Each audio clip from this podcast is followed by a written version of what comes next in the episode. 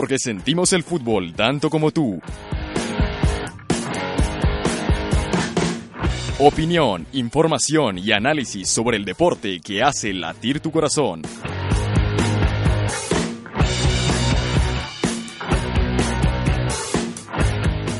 Empieza Balón a la Red.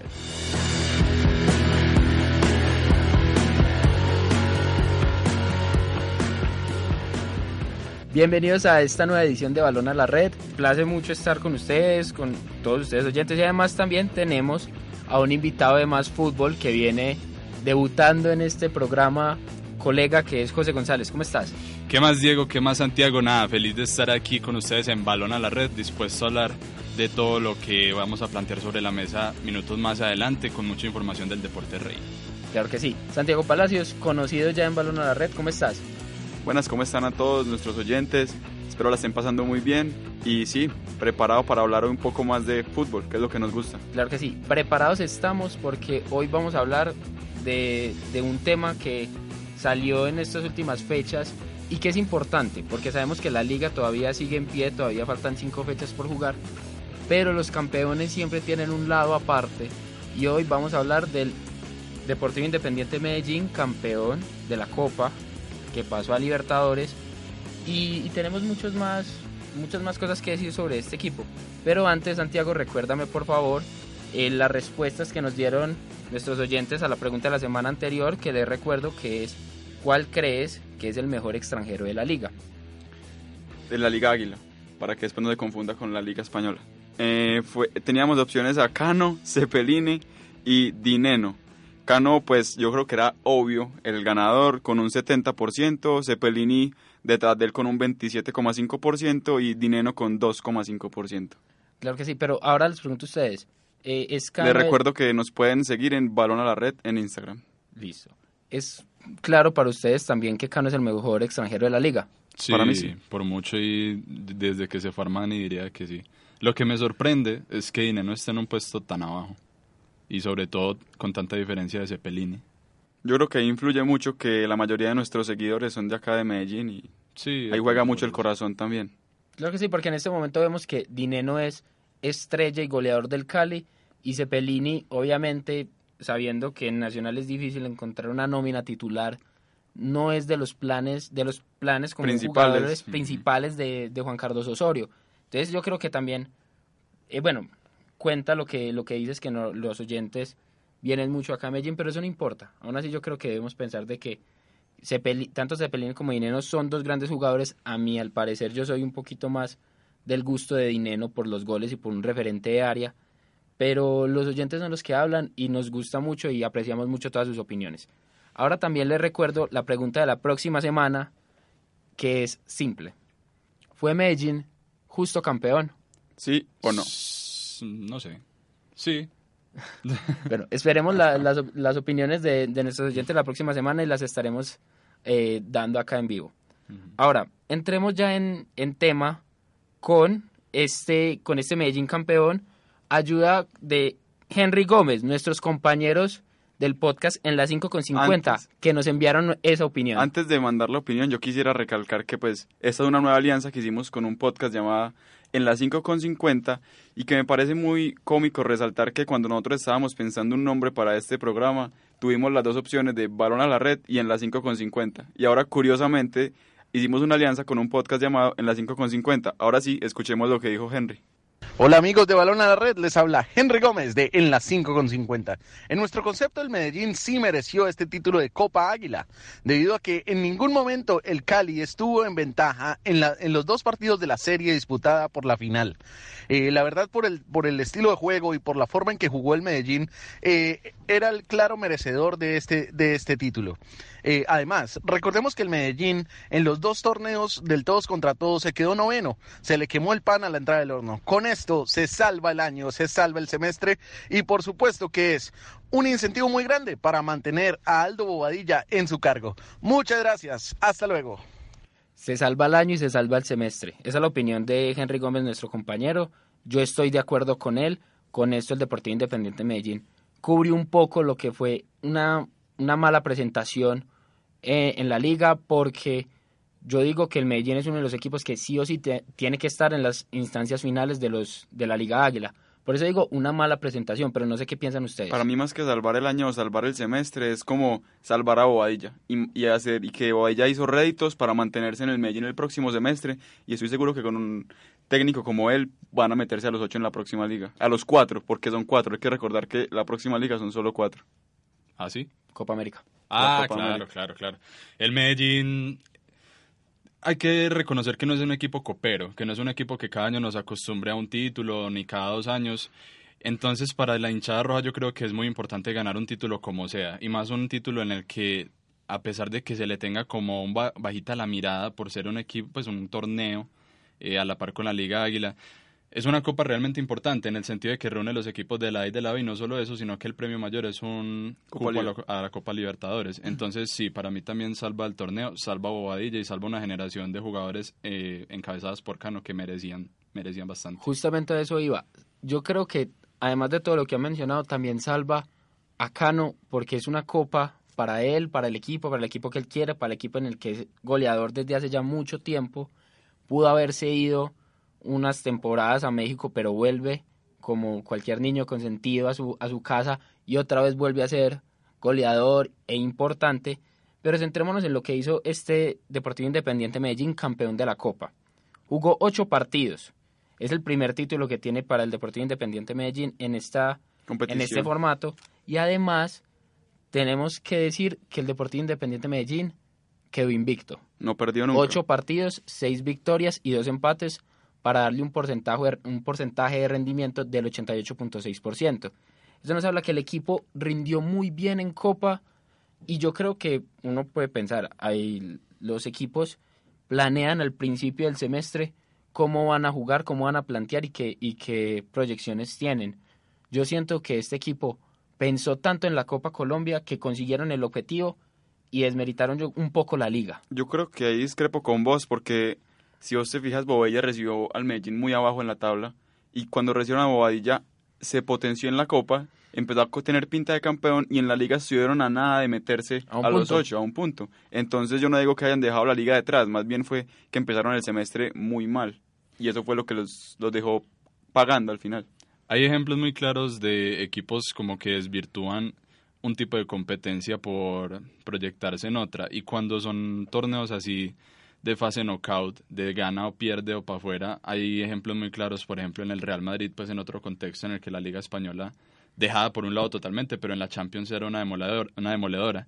El Medellín, si, si bien después de la llegada de Aldo Bobadilla empezó a repuntar en la liga, digamos que no la alcanzó. Caso contrario, en la Copa, en donde en las fases finales empató un partido con Millonarios, pero le ganó otra vez a Millonarios, le ganó los dos partidos al Pasto, le ganó los dos al Once Caldas.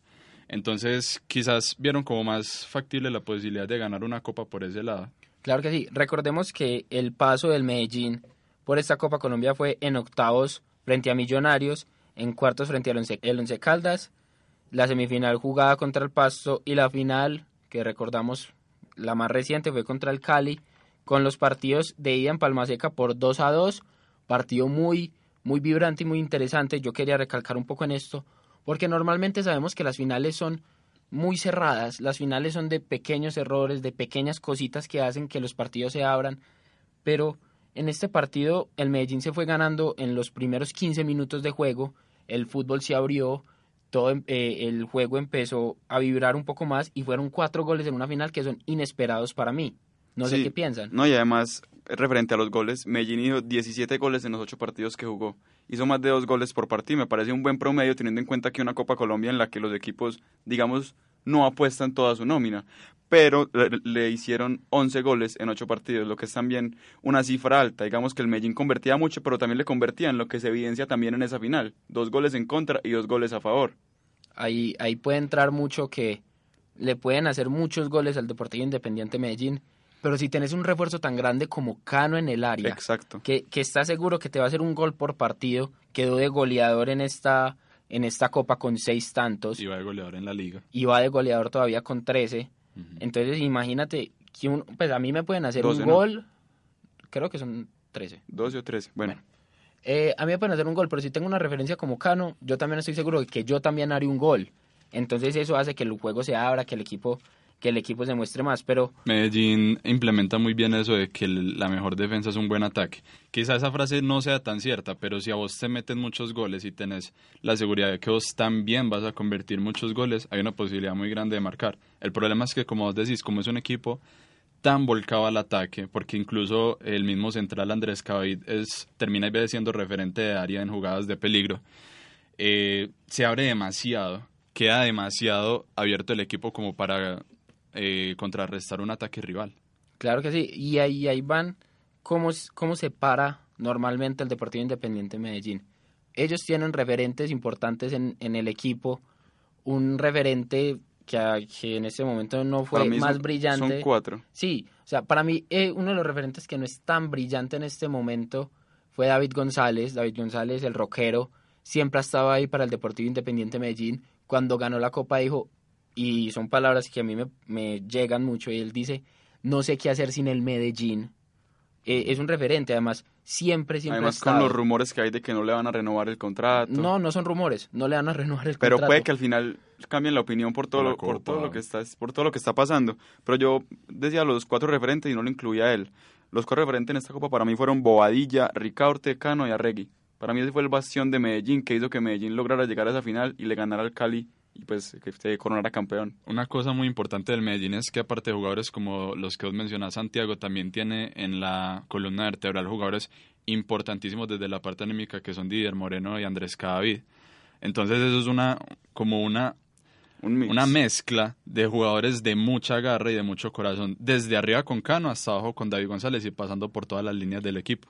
Didier Moreno es un jugador muy importante para el Medellín porque él volvió después de dejar una muy buena presentación en el Deportivo Independiente Medellín que lo llevó a la selección Colombia, a España después. lo llevó a España, no fue una buena presentación en Europa, pero volvió, se vio un poco rebajado, pero recuperó su nivel en el Medellín y eso hizo que el equipo se viera muy constante a la- de- después de la llegada de Bobadilla. Y también un jugador muy importante que en este Medellín que hizo que los hinchas volvieran a vibrar, que se viera un juego más vistoso, es el joven Deiner Quiñones.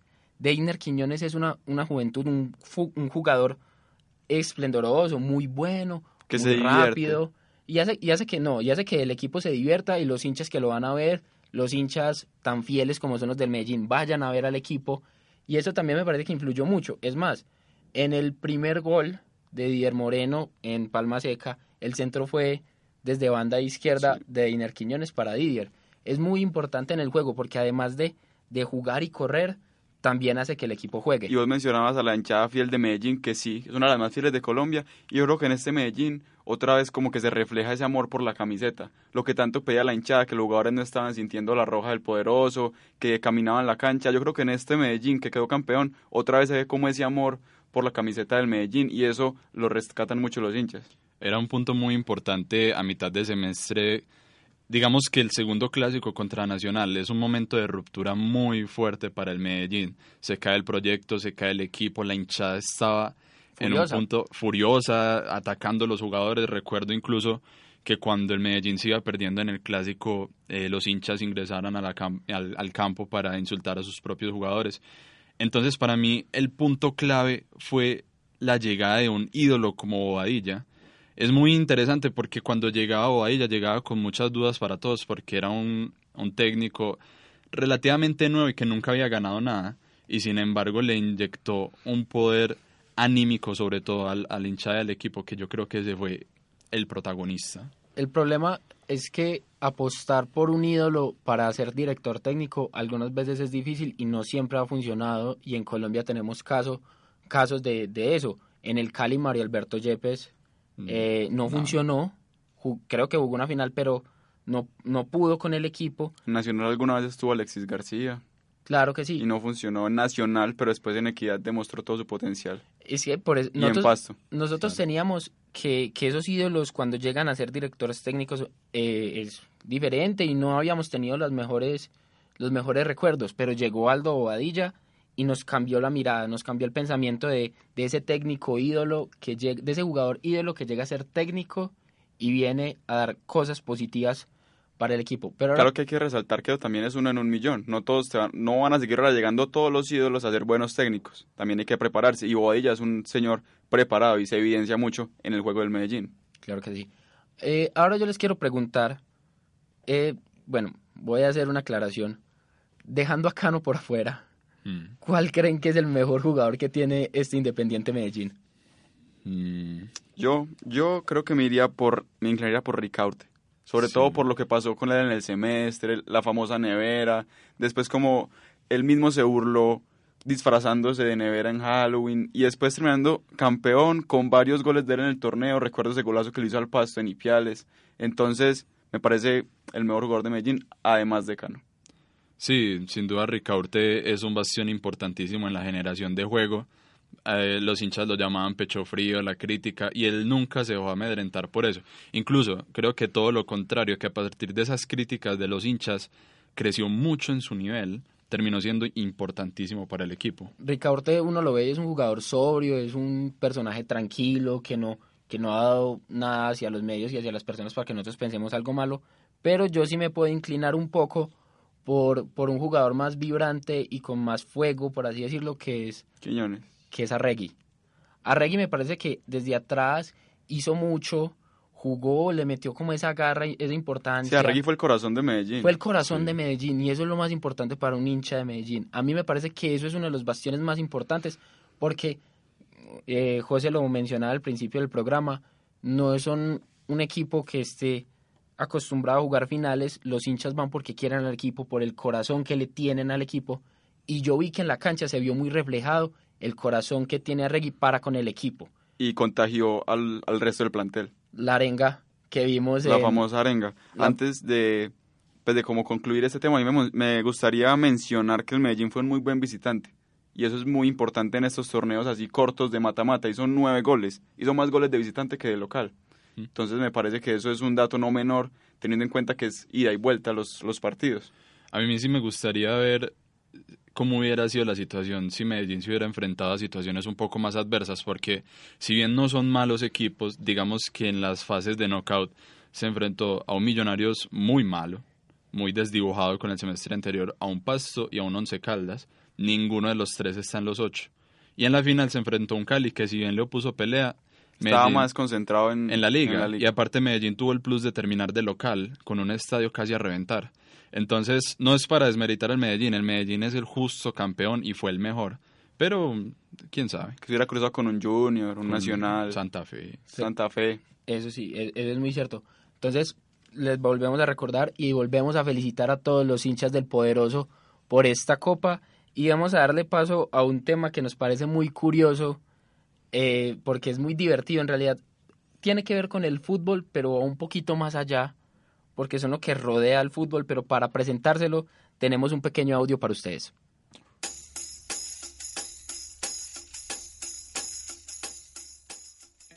final.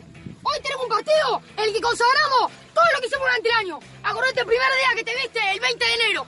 Acordate ese día, todos los entrenamientos, todas las prácticas, todas las veces saliste exhausto. Hoy corona eso, muchachos. Hoy el trofo lo regalamos de nosotros. Digamos que dejamos todo por esta camiseta, porque es la más grande de todo Rosario. Vamos, Aníbal, todavía, dale. Tenés que dejar el alma y el corazón. Muchachos, nos costó mucho venir acá, nos costó mucho, fue mucho esfuerzo, sacrificio, la familia. Dejamos todo, dejamos todo para estar acá en Japón. Somos los mejores de América, no podemos defraudarnos. Vinimos a ganar, tenemos que salir a matarnos. Tenemos un entrenador que nos apoya, tenemos todo, tenemos al pecho la camiseta de boca que significa mucho. No me voy a ir de este partido sin dejar la piel, me voy a morir dentro del campo de juego. Pero vine a ganar, quiero ser campeón del mundo porque somos los mejores. ¡Listo! ¡Vamos a ganar, carajo! ¡Vamos! ¡Vamos!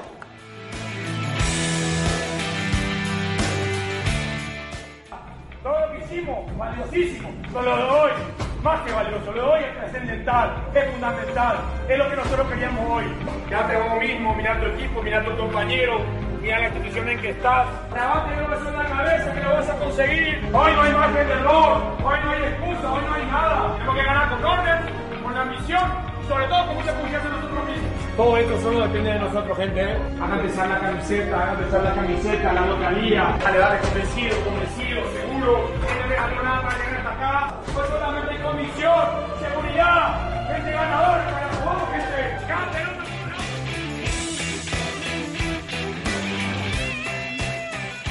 Hoy tenemos un compromiso grande con toda la gente que está acá, con la gente que está en las casas, con nuestra familia y con el país. Pero el compromiso más importante es con nosotros, hermano. Tenemos que demostrar para qué mierda estamos, si estamos o no. Yo era un partido para eso. Vamos a meter eso para que sienta que aquí no van a ganar. Vamos con todo. Uno, dos, tres.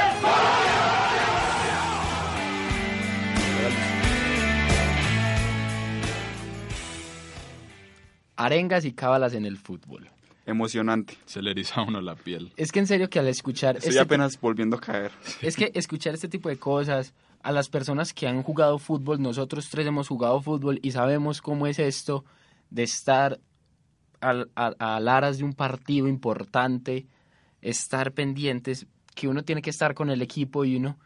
No, yo estoy de acuerdo con todas las personas. Yo, uno se hace matar por los equipos en No, los que uno está jugando. Para mí hay dos momentos muy importantes previos a un partido como jugador. Uno es ese momento de amarrarse los guayos. Es como un momento uno solo que uno está mirando el- el- los zapatos y se amarra y nadie más está con uno en ese momento. Y el momento de hacer la arenga final con el equipo ya sin el técnico, ya solo los que van a jugar. Ese momento de verdad que es motivante y lo hace a uno salir a matarse. Sí, uno por una camiseta, y yo siento que eso es un sentimiento de cualquier persona que haya jugado fútbol, como decís Diego, eh, metafóricamente se hace matar. Sea el escudo que sea, sea el equipo que uno defienda, uno sale a la cancha y uno quiere comerse el, ar- el arco, el área, los jugadores. Y así creemos que todos los jugadores salen a jugar los partidos y por eso es, esta es una de las razones por las que uno ama y quiere este deporte y le dan ganas de practicarlo y de verlo todos los días. Algunos quieren vivir de esto. Todo es muy importante.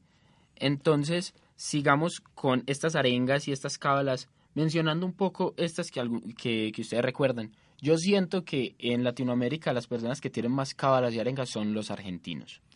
Sí. La verdad, sí. Pues uno, yo recuerdo, eh, devolviéndome un poco, todas las locuras y las cosas que uno puede llegar a escuchar después de ese, de ese Brasil, de ese Brasil no, de esa Argentina de Carlos Salvador Vilardo. Todo lo que decían, mencionaba el Vilardo en una entrevista decía que el bus salía con el equipo y ponían una canción y cuando llegaban al estadio la canción se terminaba y si no, no les iba bien. Y si, y si iban más adelante, paraban el bus para llegar al mismo tiempo que la música. Mm. Esas son cosas importantísimas. Es que, y si no recordemos al mismo Peckerman, con las medias blancas, jugó el primer partido ante México con medias blancas por azar y desde ahí no se las volvió a cambiar. Y él decía que si no jugaba con medias blancas iban a perder. Hay anécdotas muy curiosas alrededor del fútbol. Desde un ejemplo cercano, yo recuerdo la Copa Libertadores de Atlético Nacional del 2016 con los videos motivacionales, que ya después se hicieron públicos que hablaban de la familia, de la historia de Nacional. Eso de alguna manera uno como hincha lo hace irse al equipo, como jugador le hace defender la camiseta independiente del color que sea. Hay anécdotas muy curiosas sobre ese tipo de cábalas. Yo recuerdo, eh, haciendo la investigación, una del Rey Pelé, que Pelé en su época goleadora hubo un momento en que dejó de hacer partidos, dejó de hacer goles, perdón, dejó de hacer goles, tuvo una sequía importante y él le pidió al utilero que la última camisa con la que hizo un gol, él la regaló, que se la recuperara sea como sea. Y el utilero recuperó la camisa y se la entregó a Pelé y empezó a hacer puros goles otra vez. Lo que no sabe Pelé es que esta camisa era una réplica. No era la que él regaló. No era la que él regaló. Entonces, imagínese cómo, cómo afecta en la cabeza de los jugadores y de las personas estas arengas, todas estas cábalas que hacen que yo no soy capaz de, de jugar o yo no soy capaz de marcar goles. Por Sí, mencionar unas como que siempre usan, por ejemplo, las, las bandas en las manos, esparadrapo en, en las muñecas. Se le llama mucho a Luis Suárez, por ejemplo. Sí, o entrar a la cancha con el pie derecho, besar la Besar, cancha, claro. salir descalzo a la cancha antes de jugar. Otra de Peckerman, que es la corbata amarilla, él siempre salía con una corbata amarilla. Como Colombia, sí. Y otro dato curioso, por ejemplo, Laurent Blanc besó la cabeza de su arquero todos los partidos de Francia en 98 y quedaron de campeones. Otro, otra arenga curiosa que me viene a la memoria fue del pentapichichi Hugo Sánchez, el cañonero mexicano a- al servicio del Real Madrid, que él en los entrenamientos nunca practicaba los tiros porque él decía algo así como que se le quemaba la pólvora y nunca practicaba los tiros y iba goleador. Algo, par- que algo parecido hacía Ronaldo, a Ronaldo el gordo son también. y son importantísimos todo eso. Y otras cosas un poquito más curiosas y que en el rentado nacional nos da mucha risa y es la camiseta azul de Julio Comesaña. Ja, Yo creo O que sea, en los nueve sí, ciclos se ha puesto la misma camisa y nunca la ha lavado. O sea, son, son- es todo eso que, que René y Guita decían que usaba los mismos boxers Azules. cuando jugaba. Todo eso hace parte de, de, de- de lo que Las manillas del recoge el pibe. fútbol. las manillas del Decían pibe. que su el día el técnico del Nacional eh, les daba agujas a los jugadores para que chuzaran a los rivales en los tiros de El- esquina. No sé si recuerdan el caso que siempre le han peleado al México 86, en el Mundial de México 86, campeón Argentina, de que los jugadores brasileños tomaron de una... Ah, no, no fue en México 86, fue en una Copa América. Que los jugadores brasileños tomaron de un bidón de agua argentino y que se estaban quedando dormidos. Mm. O sea, le preguntaron después a Maradona y después le preguntaron a, a Bilardo qué tenía, qué contenía este bidón de agua. Y él dice, agua, normal, no tenía nada más. Uno, uno se queda a las No, sospechas. Ah, sí, eso queda algo hay que extraño desconfiar, hay que desconfiar. Pero también si nos vamos a la historia de esta, de todas estas cábalas, al- una muy importante, y yo siento que puede llegar a ser una de las que empezó este cuento de las cábalas, es la camisa blanca de Brasil. La camisa con la que perdió frente a Uruguay el famoso maracanazo, que hasta hace poco no la volvimos Copa América, la Copa América ante Bolivia. hasta hace poco no volvimos a ver una camiseta blanca en la selección Brasil. Eso repercutió mucho en ese equipo, tanto que después de dejarla de usar, ya, ya son pentacampeones, pero ellos en serio Y se la mucha- creyeron mucho. No, y hubo mucha cizaña cuando iban a volver a usarla. Decían, no, nos va a ganar Bolivia, era en el Morumbí. Fue, fue, fue, fue difícil para ellos como volver a usar esa camiseta blanca. Y no sé qué piensan sobre este caso particular, yo lo quiero mencionar y quiero destacarlo un poco, porque las camisas ahora son tema de marketing, pero muchas veces fue algo más importante, por así decirlo. Sí, y todavía se ve esa herencia de lo que significa una camiseta. Por ejemplo, ese tema de los colores, que hoy en día, por ejemplo, cuando Colombia participó en la Copa América de Estados Unidos con la camiseta blanca, yo pienso que hablo por todos al decir que, que eso no era Colombia. Parecía otro equipo. Sí, Colombia no es blanco. O sea, la a pesar de que lo fue. No, la camiseta era linda, hay que aceptarlo. La Sí. camiseta era bonita, pero, pero no para Colombia. pero era, por ejemplo, una buena segunda equipación. Sí, hablando de segunda equipación, bueno, yo sé que no es el tema, pero esta semana salió la segunda equipación de la selección y mamita. A mí no me disgusta tanto. No, Bueno, eh, y también hablan de la selección Colombia, la camiseta roja del Mundial Brasil 2014, justamente jugamos un partido con y ella lo perdimos. y lo perdimos. Se- camiseta roja que sin embargo fue muy histórica en los 90, que fue la de Alemania. Claro, es que no, es que se vino ese color, se trajo esa, esa camisa, ese color de camisa a la selección, justamente para un recordar buenos momentos de la selección Colombia y la, la usamos y buenos momentos a mí no me trae. No para nada. Entonces, eh, Yo la lo- tengo y no me la volví a poner. La tengo ahí guardada, un buen recuerdo, porque siento que trae mala suerte. Yo también quiero traer, bueno, al parecer el rey de las cábalas es Bilardo y un ejemplo muy, muy gracioso y es Bilardo y la orina. Y la orina. Sí. Goicochea era el arquero suplente de esta selección argentina, suplente de Pumpido, y en el primer partido del Mundial se lesiona. Tiene que entrar Goicochea a, a tapar, a ser el titular del equipo argentino, y vemos que en un partido contra Yugoslavia tapó dos penales, pero antes de esos dos penales no podía ir a ninguna parte a orinar y tuvo que orinar en el campo. ¿Qué pasa? Salvador Vilardo lo vio y le dijo, la próxima vez en los penales, antes de, de patear penales, vas a orinar. Tenés que ir. Tenés que ir. ¿Qué pasó? Que al partido siguiente se fueron a penales contra Italia, lo obligaron a ir a orinar y volvió a tapar dos penaltis. Bilardo siempre ha sido reconocido por sus cábalas y por tener como esa, esas mañas antes de los partidos, durante e incluso después.